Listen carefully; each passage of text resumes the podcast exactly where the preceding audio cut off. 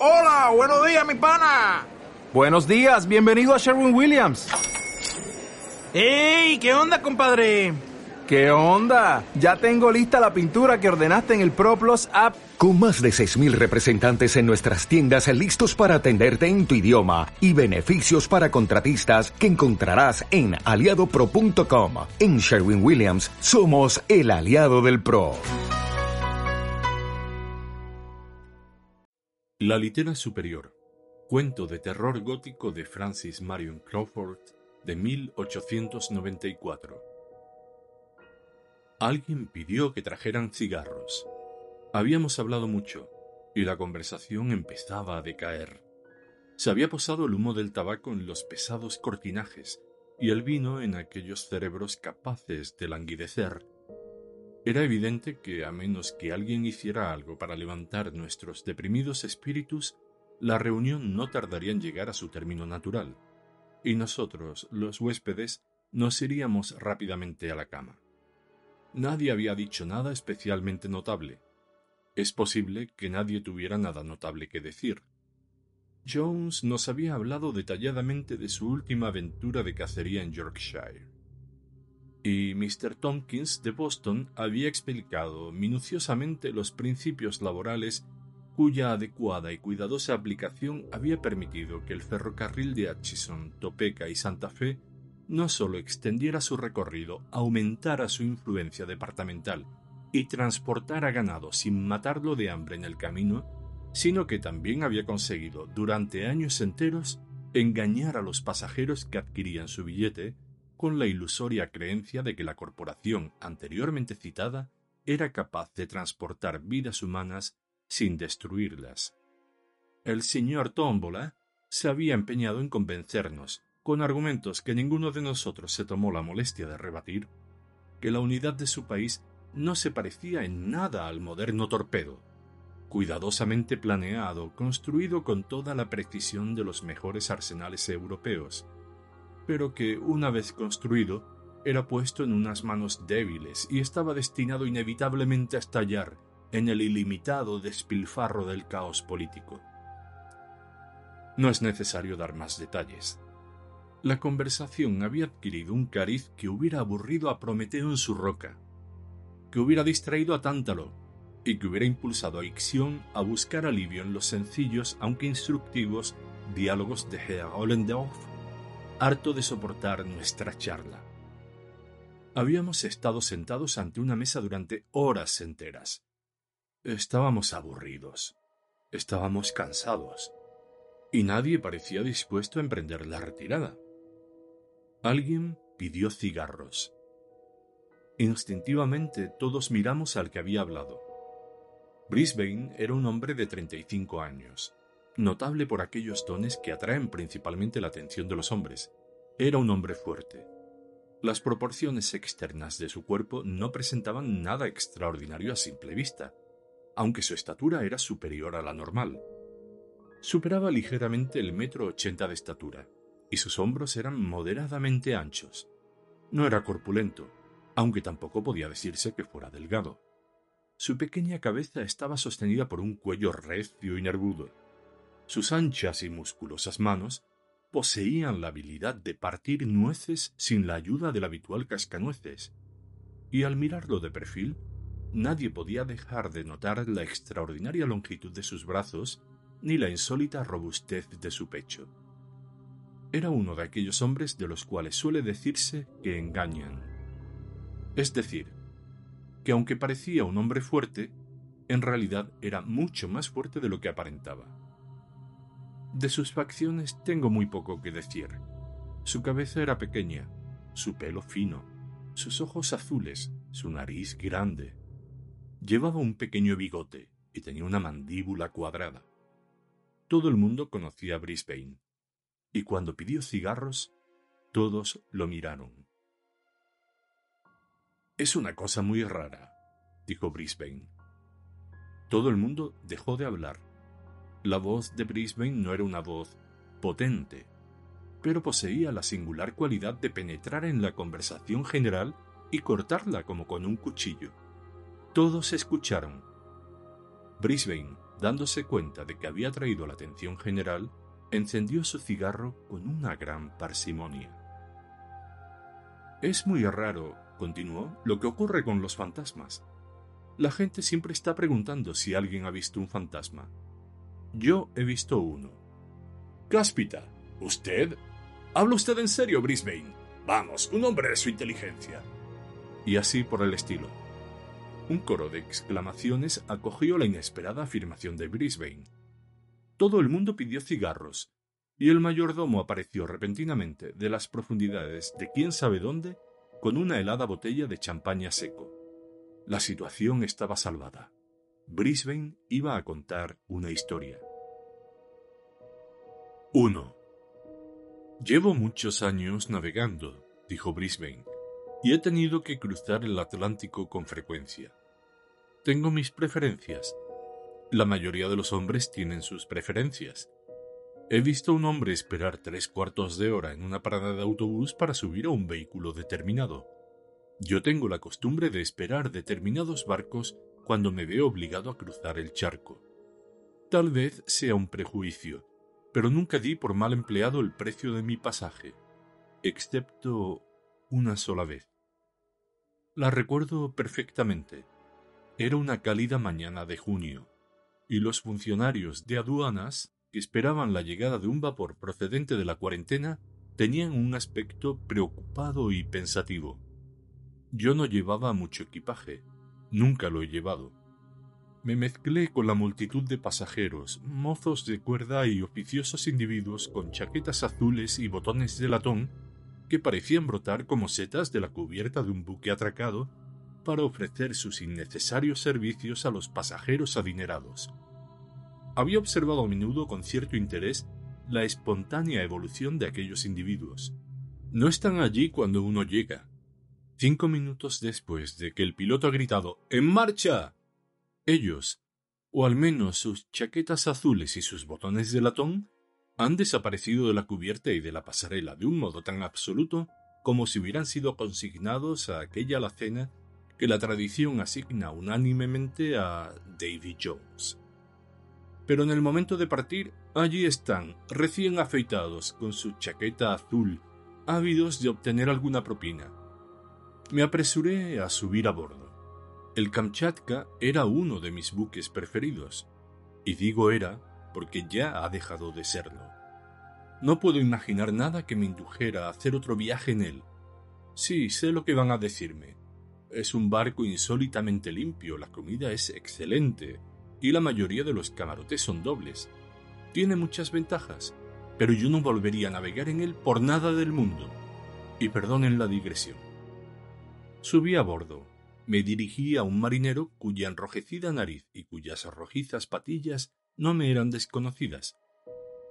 105, cubierta inferior, le dije, con aire despreocupado, de hombre para el cual cruzar el Atlántico tiene la misma importancia que tomarse un whisky en el bar de la esquina.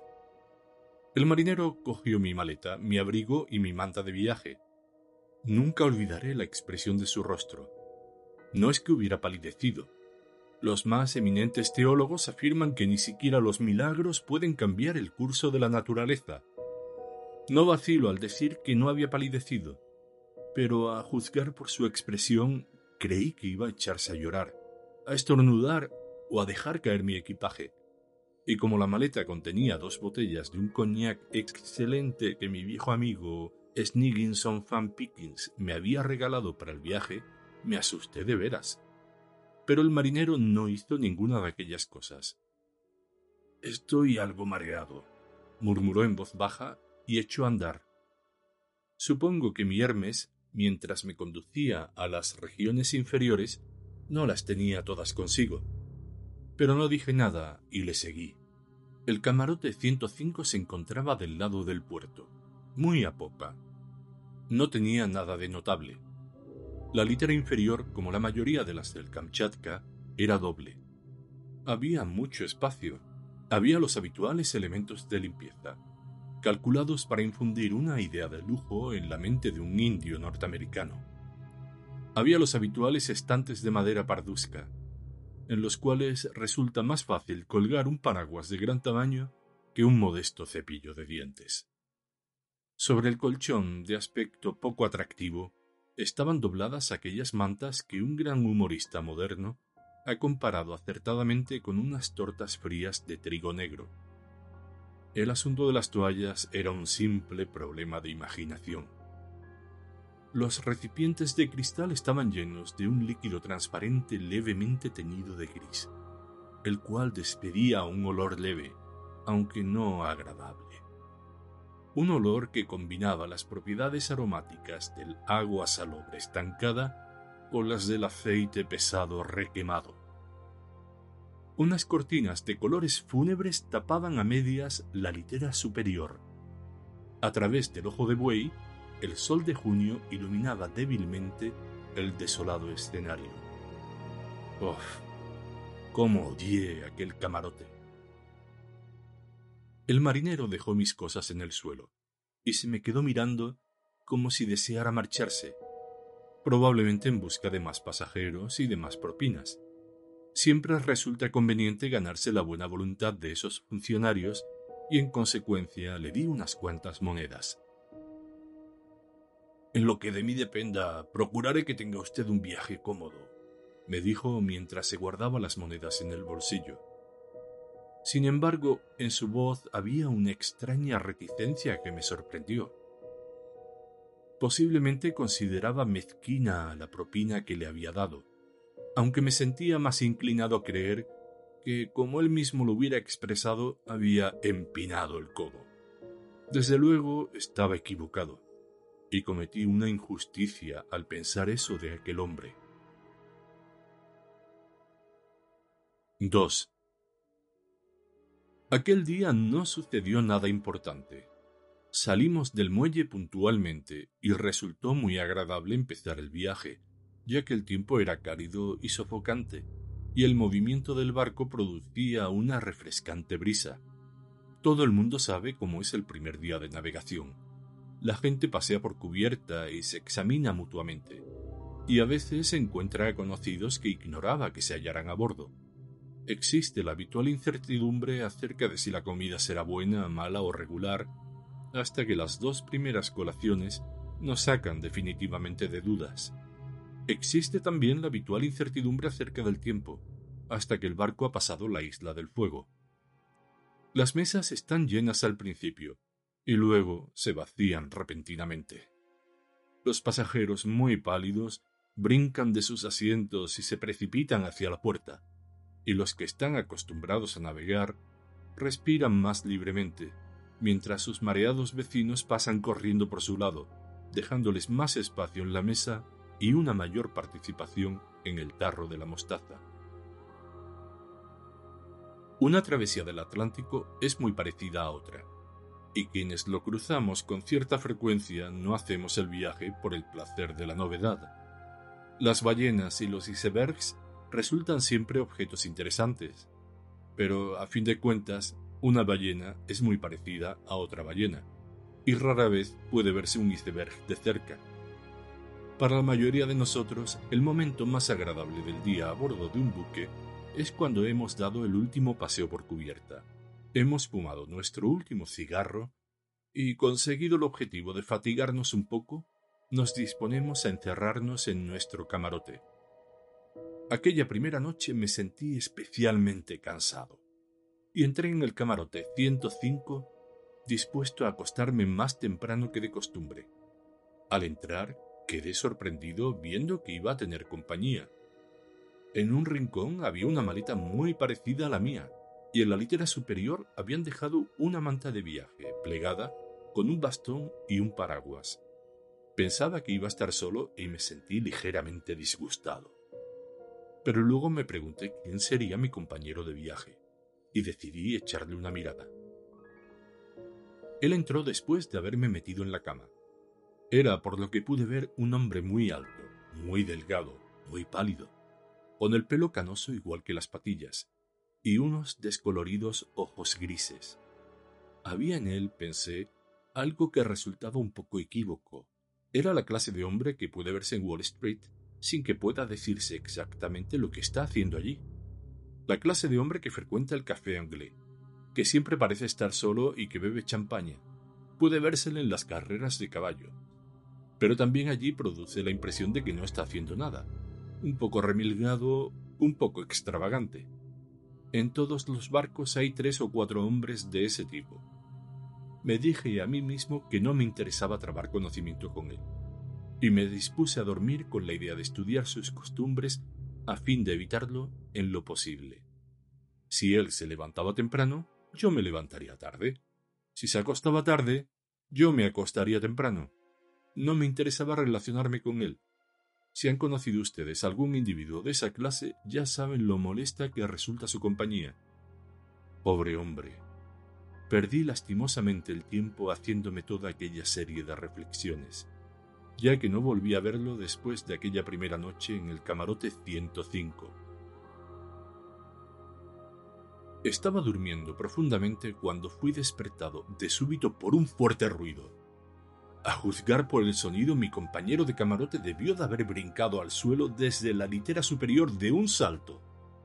Le oí coger el tirador de la puerta, la cual se abrió casi inmediatamente, y luego oí sus pasos mientras se alejaba corriendo por el pasillo, dejando la puerta abierta atrás de él. El barco se balanceaba un poco y esperé oírlo tropezar o caer, pero siguió corriendo como si de aquella carrera dependiera su vida. La puerta oscilaba sobre sus goznes con el movimiento del barco, y el ruido me molestaba.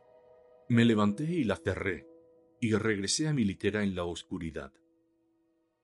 Me quedé dormido de nuevo, pero no tengo la menor idea del tiempo que estuve durmiendo. Cuando me desperté era aún de noche, pero experimenté una desagradable sensación de frío y me pareció que el aire estaba húmedo.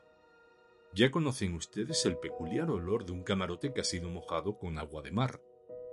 Me tapé lo mejor que pude y volví a quedarme adormilado, imaginando las quejas que iba a presentar al día siguiente y escogiendo los epítetos más gráficos del vocabulario. Pude oír a mi compañero de camarote dando vueltas en la litera superior. Probablemente había regresado mientras yo estaba dormido. En un momento determinado me pareció oírlo gruñir y pensé que estaba mareado. La cosa resulta especialmente desagradable cuando uno está situado debajo. Sin embargo, seguí dormitando hasta las primeras horas de la mañana. El barco se balanceaba fuertemente, mucho más que la noche anterior, y la grisácea claridad que penetraba a través del ojo de buey cambiaba de matiz con cada movimiento reflejando ora la superficie del mar, ora la superficie del cielo.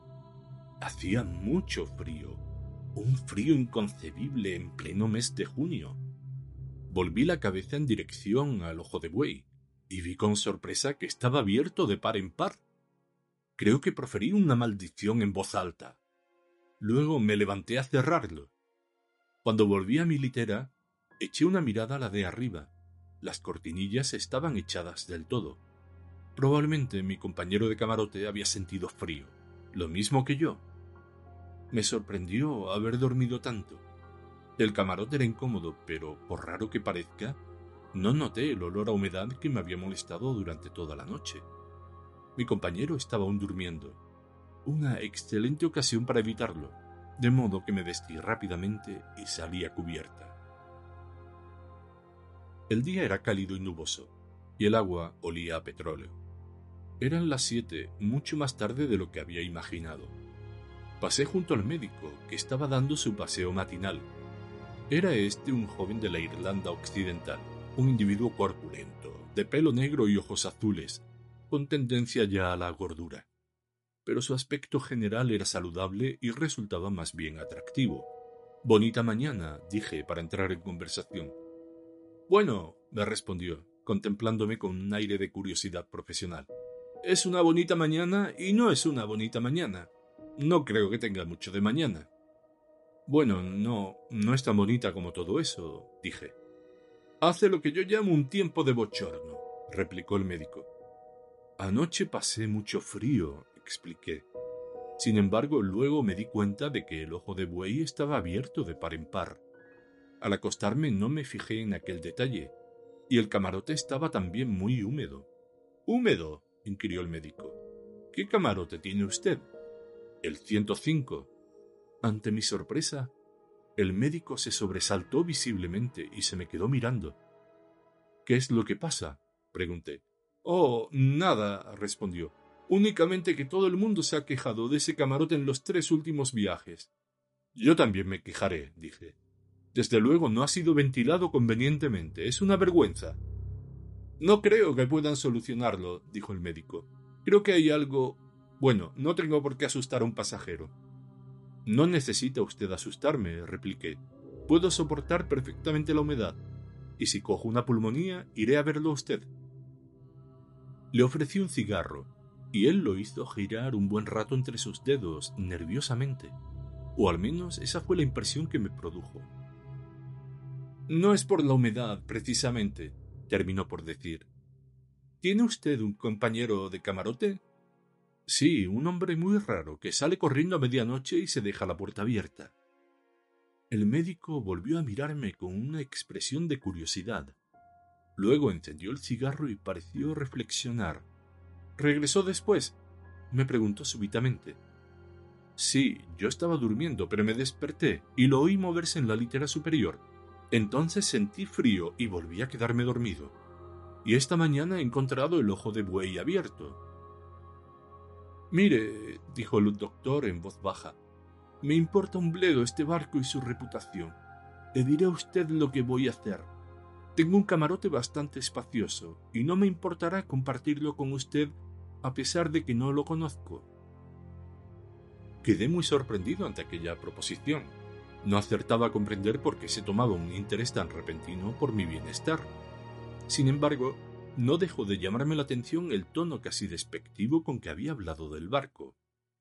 Es usted muy amable, doctor, le dije, pero en realidad sigo creyendo que el camarote puede ser ventilado o limpiado o lo que sea. ¿Por qué no le importa a usted el barco? En nuestra profesión no somos supersticiosos, me respondió. Pero el mar cambia a las personas no deseo preocuparlo ni asustarlo, pero si quiere aceptar usted mi consejo, trasládese a mi camarote. No me gustaría enterarme de que ha saltado usted por la borda. Santo cielo, exclamé, ¿por qué iba a hacerlo? Porque en los tres últimos viajes las personas que durmieron en el camarote 105 saltaron por la borda, respondió gravemente. La noticia era alarmante y bastante desagradable, lo confieso. Miré con fijeza al médico, para ver si se estaba burlando de mí, pero al parecer me estaba hablando muy en serio. Le agradecí calurosamente su ofrecimiento, pero le dije que intentaría ser la excepción a la regla según la cual todos los que habían dormido en aquel camarote habían saltado por la borda. Se limitó a decir que estaba convencido de que yo iba a reconsiderar su proposición.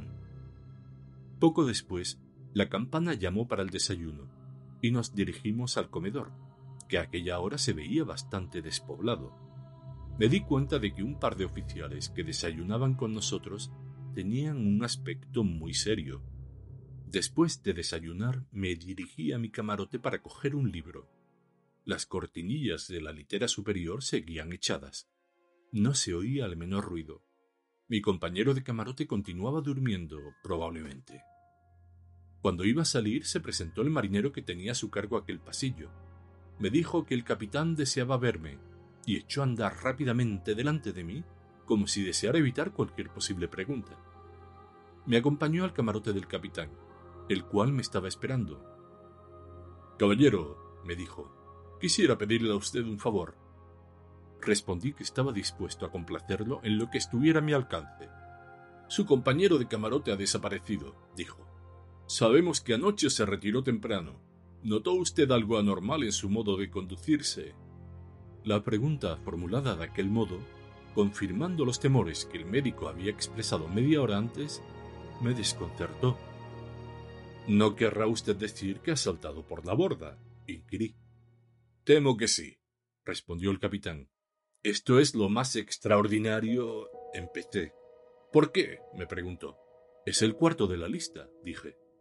En respuesta a otra pregunta del capitán, expliqué, sin mencionar al médico, que había oído la historia relativa al camarote 105. El capitán pareció muy disgustado, al saber que yo conocía la historia en cuestión. Le dije luego lo que había sucedido durante la noche. Lo que usted dice, replicó, coincide casi exactamente con lo que me dijeron los compañeros de dos de los otros tres desaparecidos. Saltaron de la cama y corrieron por el pasillo.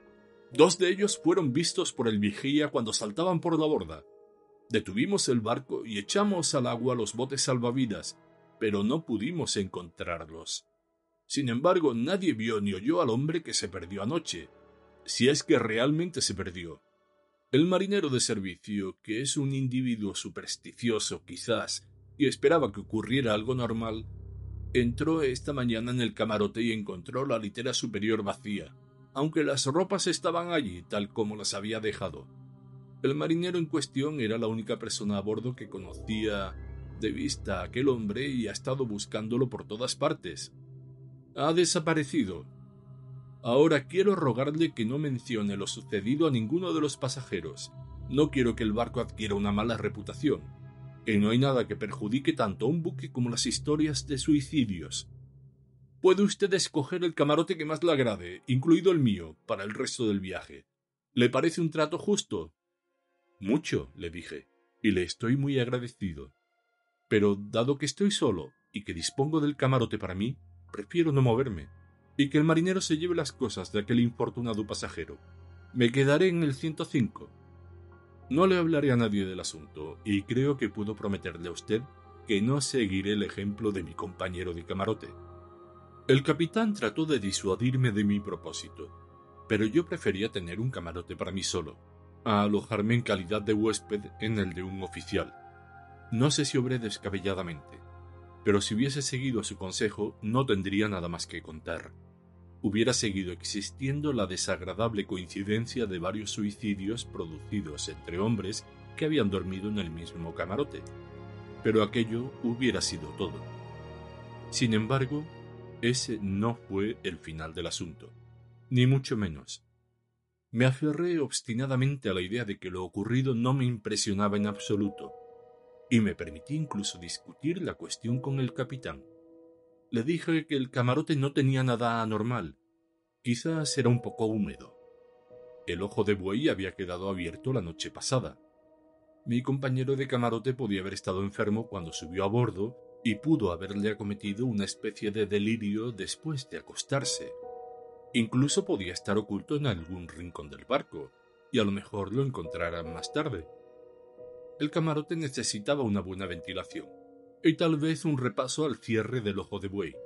Si el capitán me lo permitía, yo mismo me encargaría de comprobar lo que era necesario hacer inmediatamente. Desde luego tiene usted derecho a quedarse donde está, si ese es su deseo, replicó el capitán con cierta petulancia. Pero me gustaría que recapacitara usted y me dejara cerrar ese camarote. No nos pusimos de acuerdo y me separé del capitán después de prometerle que guardaría silencio en lo que se refería a la desaparición de mi compañero. Este no tenía conocidos a bordo y no fue echado de menos en el curso del día. Al atardecer encontré de nuevo al médico, quien me preguntó si había cambiado de opinión. Le dije que no. Entonces no tardará usted en cambiar, aseguró muy seriamente. 3. Por la noche estuvimos jugando al whist y me retiré un poco tarde. Ahora puedo confesar que al entrar en mi camarote experimenté una desagradable sensación. No pude evitar el pensar en el hombre alto que había visto la noche anterior y que ahora estaba muerto, ahogado, en el solitario océano. Su rostro se dibujó claramente ante mis ojos mientras me desvestía e incluso llegué a descorrer las cortinillas de la litera superior, como para convencerme a mí mismo de que realmente se había marchado. Luego eché el cerrojo a la puerta del camarote. De pronto me di cuenta de que el ojo de buey estaba abierto. Esto era más de lo que podía aguantar. Me puse apresuradamente el batín y fui en busca de Robert, el marinero encargado de mi pasillo. Recuerdo que estaba muy furioso y cuando lo encontré lo cogí por el brazo y lo llevé casi a rastras hasta la puerta del 105, empujándolo hacia el abierto ojo de buey. ¿Qué es lo que pretendes, granuja, dejándolo abierto toda la noche? ¿No sabes que es contrario al reglamento? ¿No sabes que si el barco escora y empieza a entrar el agua, diez hombres no podrían cerrarlo? Daré parte al capitán para que se entere de cómo te preocupas por el barco. Reconozco que estaba sumamente excitado. El hombre se echó a temblar y palideció, y luego empezó a cerrar la redonda plancha de vidrio con los pesados encastres de latón. ¿Por qué no me contestas? inquirí bruscamente. Discúlpeme, señor, murmuró Robert, pero no hay nadie a bordo que pueda mantener cerrado este ojo de buey durante toda la noche. Puede usted intentarlo, señor. Por mi parte, no pienso seguir navegando en este barco. Pero en su lugar, yo me marcharía de aquí ahora mismo y me iría a dormir con el médico o en cualquier otra parte. Yo lo haría. Mire, ¿le parece que ahora está bien cerrado o no? Pruebe a abrirlo. Porcejeé un poco y comprobé que estaba perfectamente cerrado.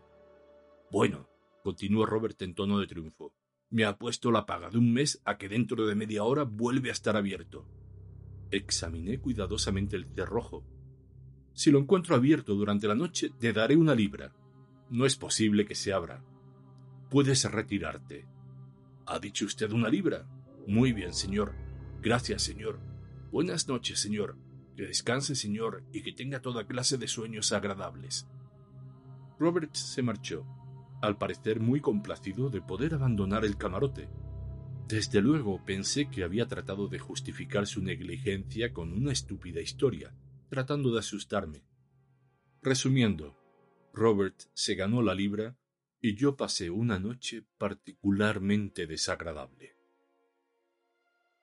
Me acosté, y cinco minutos después de haberme envuelto en mis mantas, el inexorable Robert apagó la luz que ardía constantemente detrás del redondo panel de cristal, cerca de la puerta. Permanecí completamente inmóvil en la oscuridad, tratando de dormir, pero no tardé en descubrir que me era imposible conciliar el sueño. La regañina al marinero me había distraído haciendo que se desvaneciera la desagradable sensación que había experimentado al pensar en el hombre ahogado que había sido mi compañero de camarote.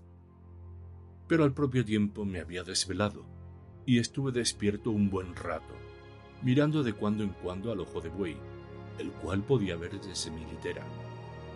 En la oscuridad parecía una débil mancha de luz suspendida entre las sombras. Creo que llevaba allí tendido cerca de una hora y en el momento en que empezaba a quedarme dormido me azotó el rostro una corriente de aire frío que llevó hasta mi olfato la salobre fragancia del mar. Me puse inmediatamente en pie, pero en aquel momento de aturdimiento no tuve en cuenta el balanceo del barco y salí despedido contra la pared opuesta del camarote. Sin embargo, me repuse rápidamente. Al levantarme, vi que el ojo de buey estaba abierto de par en par. Aquello era un hecho innegable. Estaba completamente despierto, y de no haberlo estado al levantarme, la caída me hubiera despabilado. Además, al caer me lastimé codos y rodillas, y a la mañana siguiente los tenía magullados para atestiguar el hecho, en caso de que hubiera dudado de mis sentidos. El ojo de buey estaba abierto de par en par. Una cosa tan increíble que recuerdo perfectamente que mi primera sensación al verlo fue de asombro más que de temor. Volví a cerrarlo y a correr el cerrojo con todas mis fuerzas. El camarote estaba muy oscuro. Pensé que el ojo de buey había sido abierto una hora después de que Robert lo hubiera cerrado en mi presencia, y decidí mantenerme vigilante, para comprobar si sabría de nuevo. El cerrojo no resultaba fácil de correr, no podía creer que se hubiera deslizado hacia atrás con el movimiento del barco.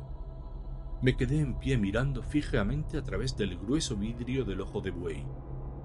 Permanecía en aquella posición más de un cuarto de hora.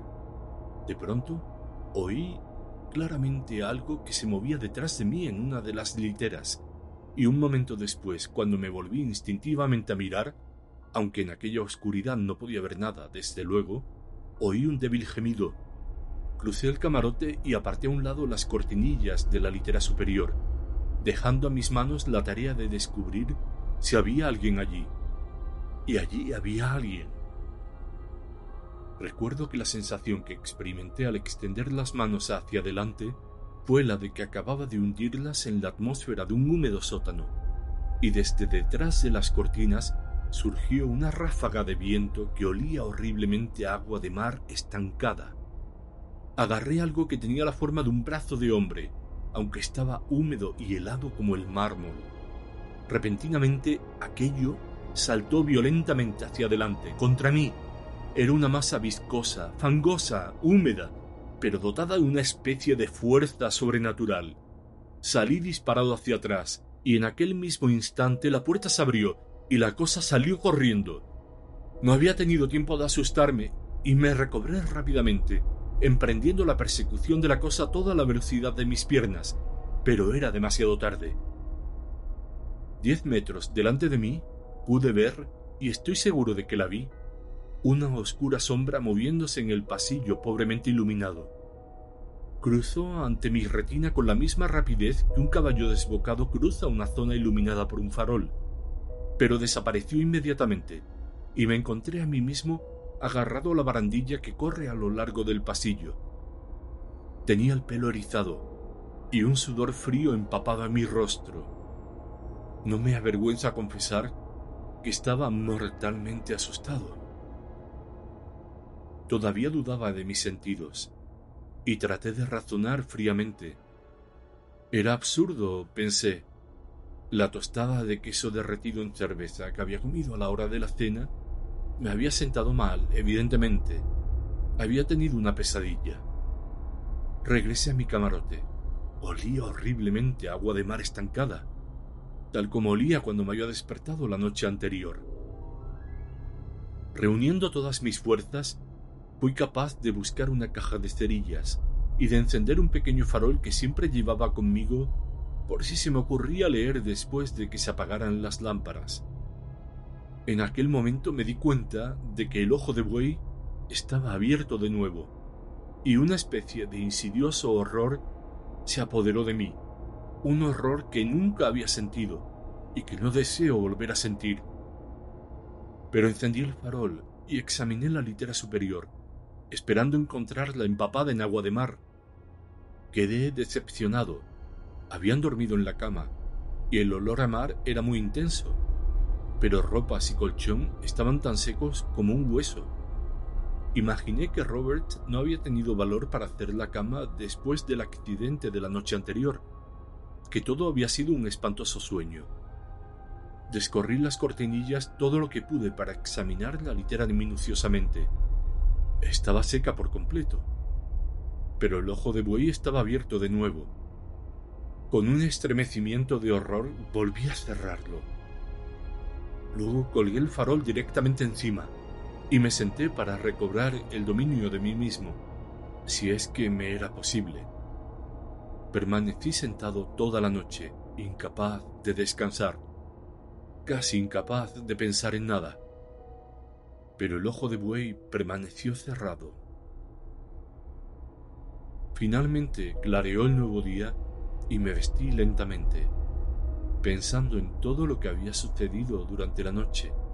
Hacía un día maravilloso, y subí a cubierta lleno de alegría al recibir en mi rostro la caricia del sol y de oler la brisa marina, tan distinta del espantoso olor de mi camarote. Instintivamente me dirigí hacia popa, hacia el camarote del médico. Lo encontré con la pipa en la boca, dispuesto a dar su paseo matinal. Buenos días, me saludó cordialmente, contemplándome con evidente curiosidad. Doctor, tenía usted razón, le dije. En aquel camarote ocurren cosas muy raras. Ya le dije que cambiaría usted de opinión, me dijo y en su tono había una leve nota de reproche. Ha pasado usted una mala noche, ¿eh? ¿Quiere que le prepare algo? Tengo una receta excelente para estos casos. No, gracias, murmuré. Pero me gustaría contarle lo que ha sucedido. Entonces traté de explicarle lo más claramente posible todo lo que había ocurrido, sin omitir el hecho de que me había asustado como ninguna otra vez en toda mi vida insistí de un modo especial en el fenómeno del ojo de buey. que era un hecho que podía atestiguar, aun en el supuesto de que todo lo demás hubiera sido un sueño. Lo había cerrado dos veces durante la noche. Insistí demasiado en este hecho. Parece usted creer que me siento inclinado a dudar de su relato, dijo el médico, sonriendo ante la insistencia con que le hablaba del ojo de buey. No tengo ninguna duda. Y le reitero mi invitación. Traslade su equipaje aquí y tome posesión de la mitad del camarote. Venga usted a tomar posesión de la mitad del mío por una noche, le dije. Ayúdeme a llegar hasta el fondo de este asunto. Si insiste usted en su actitud, llegará al fondo de otra cosa. ¿De qué? pregunté. Al fondo del mar. Yo voy a dejar este barco. No es un lugar agradable. Entonces, ¿no va usted a ayudarme a descubrir? No, me interrumpió el médico. Mi tarea consiste en atender a los vivos. Los fantasmas no son de mi incumbencia. ¿Cree usted que se trata de un fantasma? Inquirí en tono más bien desdeñoso. Pero mientras hablaba, recordé perfectamente la horrible sensación de lo sobrenatural que se había apoderado de mí durante la noche. El médico se encaró conmigo. ¿Tiene usted alguna explicación razonable de esas cosas que ofrecer? preguntó. No, no la tiene. Bueno, dice usted que encontrará otra explicación, y yo digo que no la encontrará por la sencilla razón de que no existe ninguna. Pero, mi querido señor, repliqué, usted, un hombre de ciencia, ¿va a decirme que esas cosas no pueden ser explicadas? Desde luego, insistió obstinadamente. Y si pudieran serlo, no quisiera estar complicado en la explicación.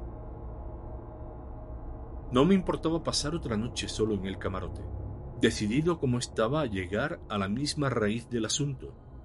No creo que hubiera muchos hombres capaces de dormir allí solos, después de pasar dos noches como las que yo había pasado. Pero se me había metido en la cabeza el intentarlo, y lo intentaría solo si no encontraba a nadie dispuesto a compartir la vigilancia conmigo. El médico no se sentía inclinado, evidentemente, a tal experimento. Alegó que era el médico del barco y que tenía que estar dispuesto para atender a cualquier pasajero o tripulante que necesitara sus servicios.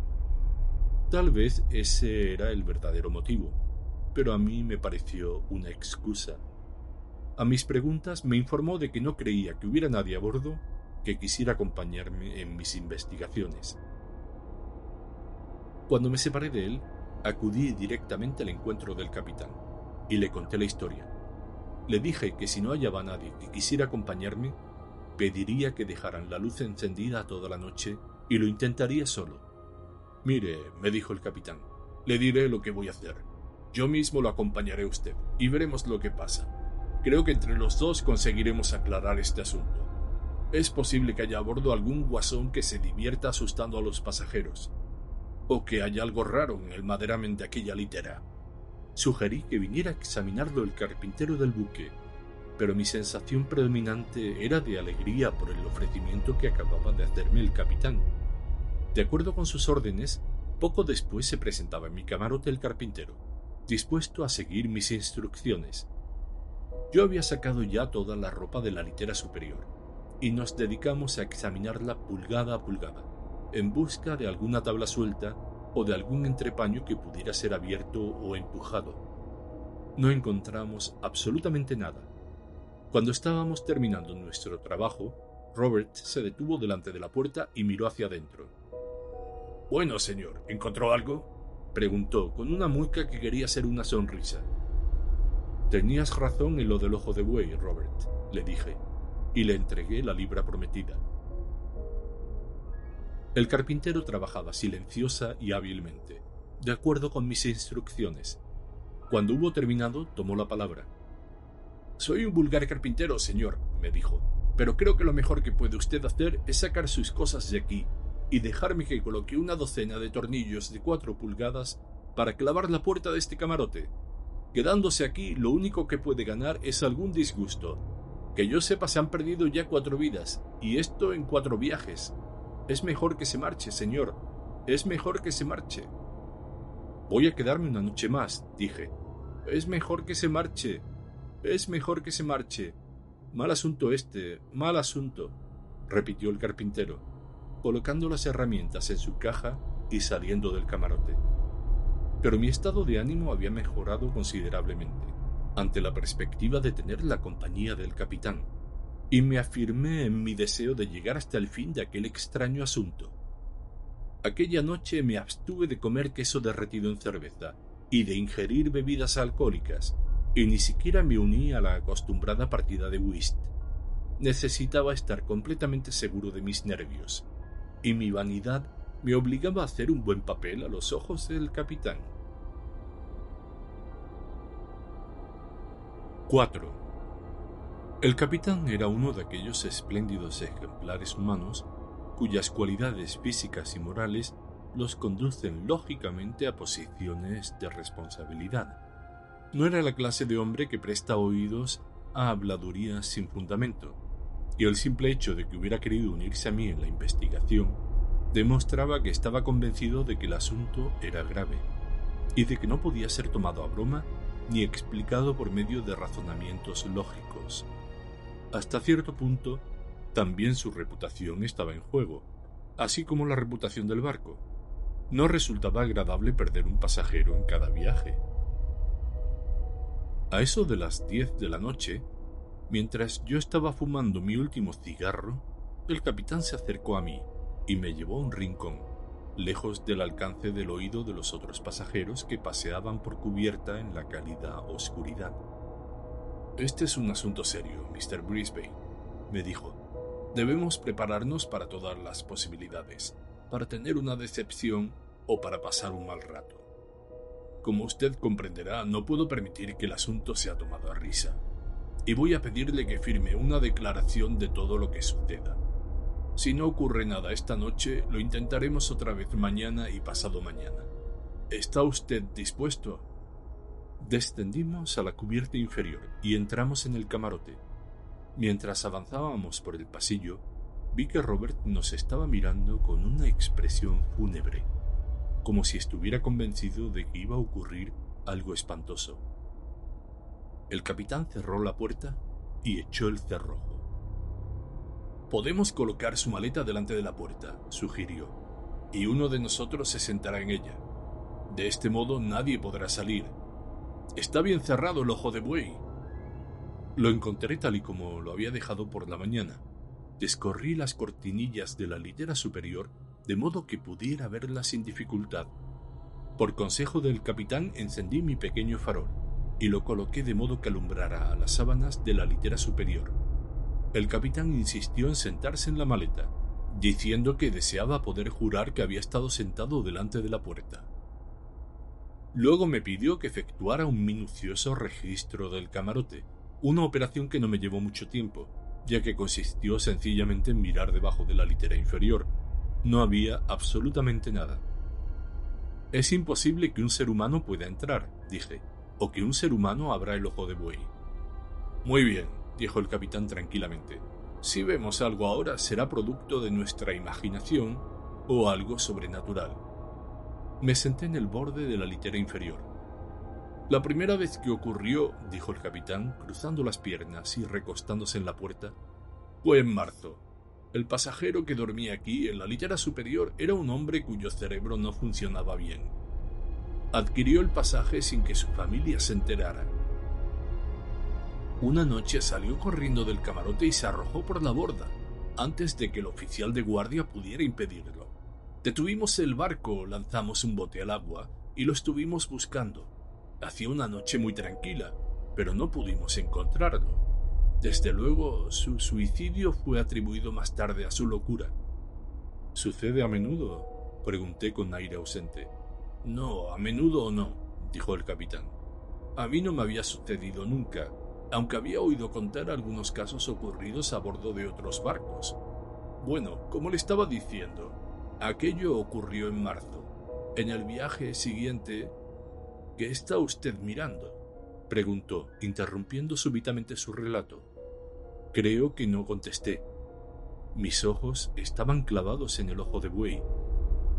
Me había parecido que el cerrojo empezaba a girar muy lentamente. tan lentamente que no estaba seguro de que se hubiera movido. Lo contemplé con atención, fijando su posición en mi cerebro para comprobar si cambiaba. El capitán siguió la dirección de mis ojos y miró a su vez. ¡Se mueve! exclamó en tono convencido. No, no se mueve, añadió un instante después. Me puse en pie y me acerqué al ojo de buey. Me pareció que el cerrojo no estaba en la misma posición, aunque no podía asegurarlo a ciencia cierta. En aquel momento el capitán olfateó el aire suspicazmente. Huele mal, ¿no lo nota usted? inquirió.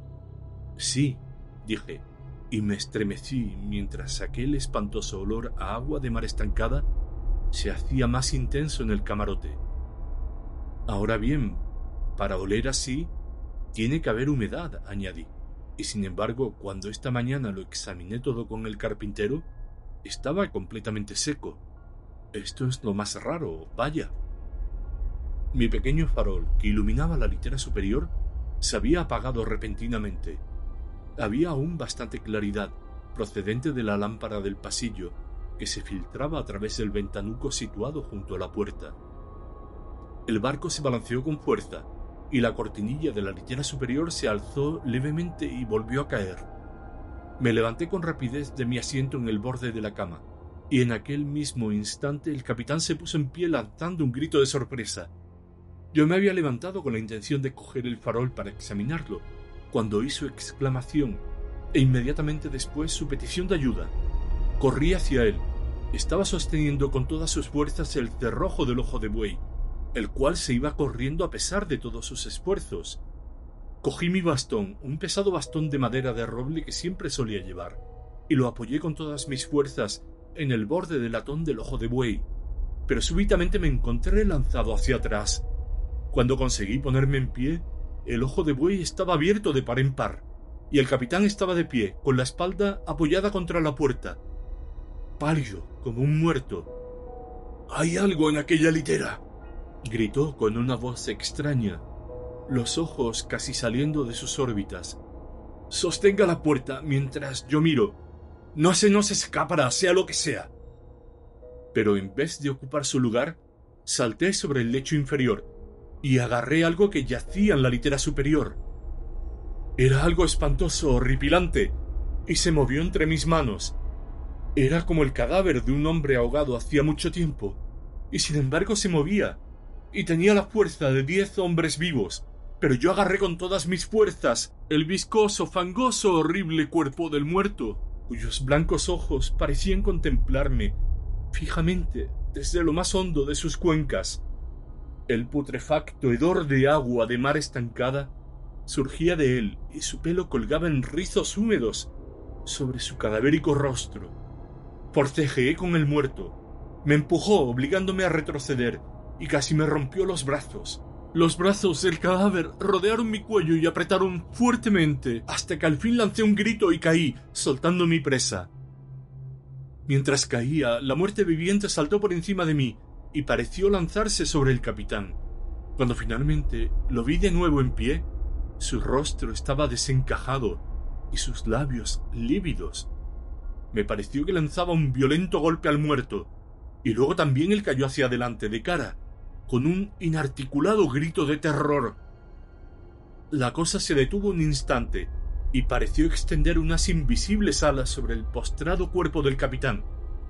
Traté de gritar de nuevo, aterrorizado, pero me había quedado sin voz. La cosa se desvaneció repentinamente y me pareció que se marchaba a través del abierto ojo de buey, aunque teniendo en cuenta lo angosto de la abertura, no pude explicarme cómo podía hacerlo. Permanecí tendido en el suelo largo rato, mientras el capitán yacía a mi lado. Por fin recobré parcialmente la capacidad de movimiento, y de inmediato supe que tenía un brazo roto, el pequeño hueso del antebrazo izquierdo, cerca de la muñeca. Me puse en pie con dificultad y con mi mano sana traté de levantar al capitán.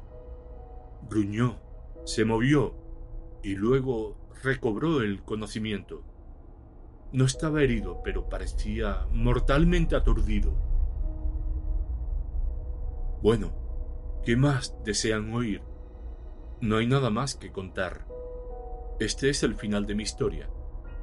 El carpintero llevó adelante su proyecto de clavar una docena de tornillos en la puerta del 105. Y si alguno de ustedes toma un pasaje en el Kamchatka, puede pedir una litera en aquel camarote. Le dirán que está reservado. Sí, está reservado por aquel cadáver. Seguí viaje en el camarote del médico, quien me curó el brazo roto y me aconsejó que no me dedicara más a descubrir fantasmas. El capitán se mantuvo muy silencioso y no volvió a navegar en aquel barco, aunque sigue prestando servicio en otros. Y tampoco yo navegaría en él por nada del mundo.